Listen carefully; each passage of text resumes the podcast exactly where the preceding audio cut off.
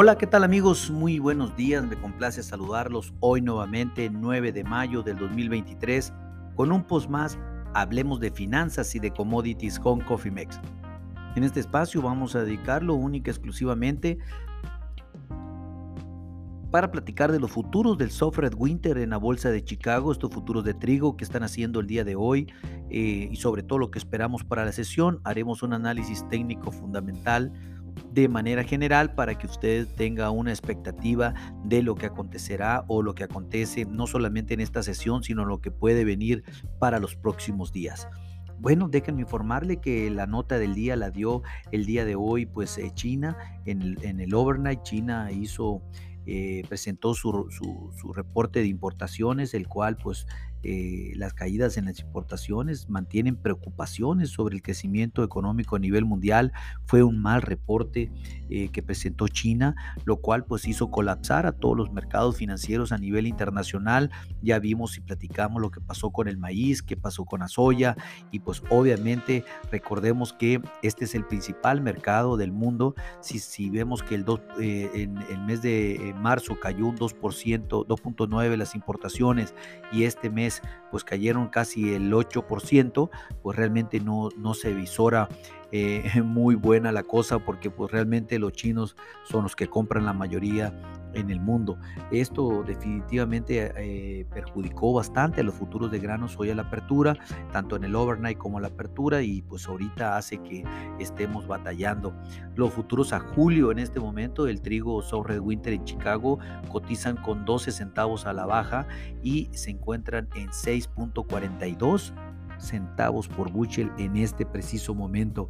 Cabe recordar también que eh, lo que está preocupando es el rápido progreso de siembra que ha tenido el agricultor en los Estados Unidos en este momento. Eh, ya vimos cómo con maíz eh, quedó un avance del 49%, casi un 50% del programa, muy rápido, esto es muy alto incluso por encima del promedio de los últimos cinco años. En la soya también un 35% de avance del programa. Eh, casi 20 puntos por arriba eh, del, promedio de los últimos cinco años.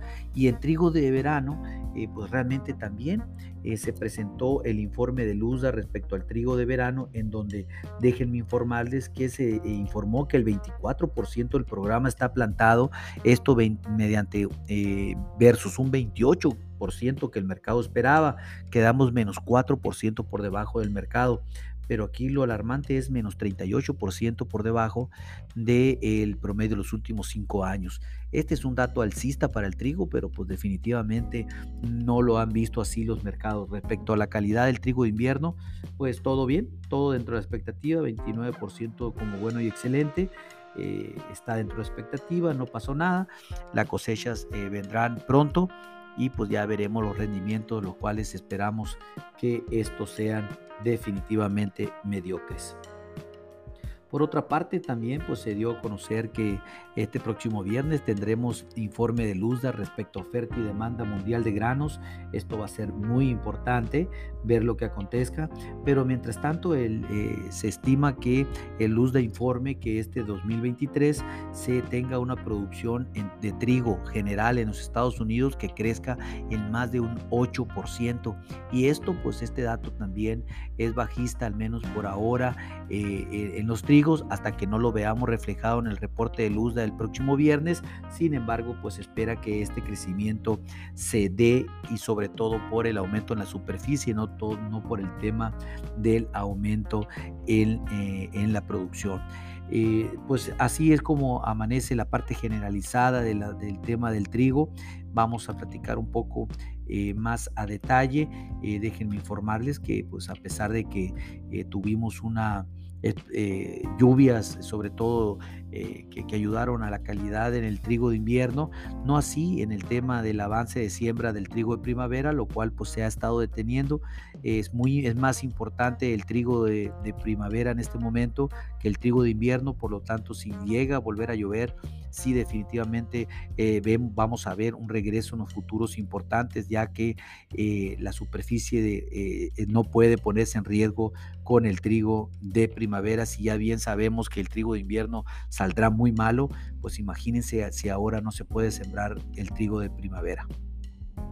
Las lluvias recientes pues también ayudaron a las perspectivas, sin embargo pues hay que, hay que, ir, y hay que ir evaluando y sobre eso sobre todo lo podemos estar mencionando día con día, qué es lo que afecta más, el trigo de invierno, el trigo de primavera, pero por el momento ahorita sí no deberíamos de estar cayendo 12 centavos por bushel de ninguna manera, sobre todo si el tema de las siembras con el trigo de primavera están muy lentas y la calidad del trigo de invierno es pésima.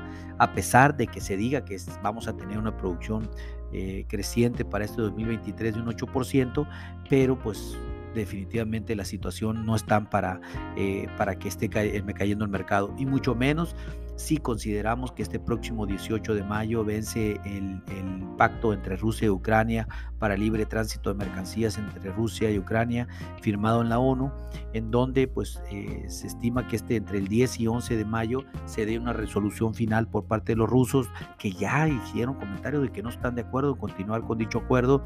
Definitivamente esto podría ser el boom para los futuros de trigo en el corto plazo. Eh, por el bien de los agricultores de nuestro país, ojalá se diera, ojalá los rusos dijeran que no y ya el riesgo para ir precisamente por el Mar Negro a cargar mercancías, pues prácticamente se dispararía hasta las nubes. Por otro lado, eh, recuerden que eh, Rusia no ha dejado cargar granos a Ucrania. En esta última semana se dice que están esperando más de 69 barcos por pendientes por inspeccionarse para poder cargar en Ucrania y que Rusia ha estado eh, poniendo obstáculos para, para no hacerlo y esto pues precisamente puede darle también otro sabor al caldo en las próximas sesiones. Estén muy pero muy atentos.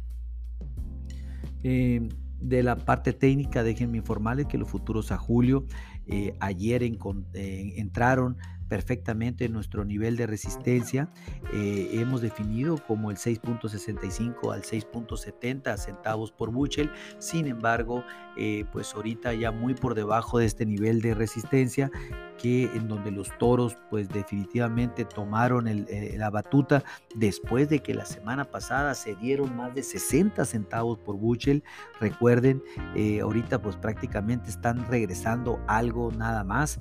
Eh, aquí va a ser importante cuidar el soporte, el pivot de 640 650 que es justo donde se encuentra el mercado en este momento y que será determinante eh, eh, para, eh, sobre todo para la sesión del día de hoy y sobre todo para las sesiones de mañana. Si rompe el 640, sí podríamos entrar en un canal más fuerte de liquidación, ya que el próximo nivel se encuentra en 6.05 como soporte principal. En fin, déjenme a, grosso modo y a detalle, la resistencia se encuentra en 6.70 el pivot entre 640 y 650, que es justo donde se encuentra el mercado, y el soporte, el primer soporte 6.05, que no cambia desde hace rato. Aquí, mis amigos, lo más importante es activar sus estrategias en administración de riesgos, estar atentos contra el, mercado financiero, qué es lo que está aconteciendo, de, tal manera que podamos capturar valor.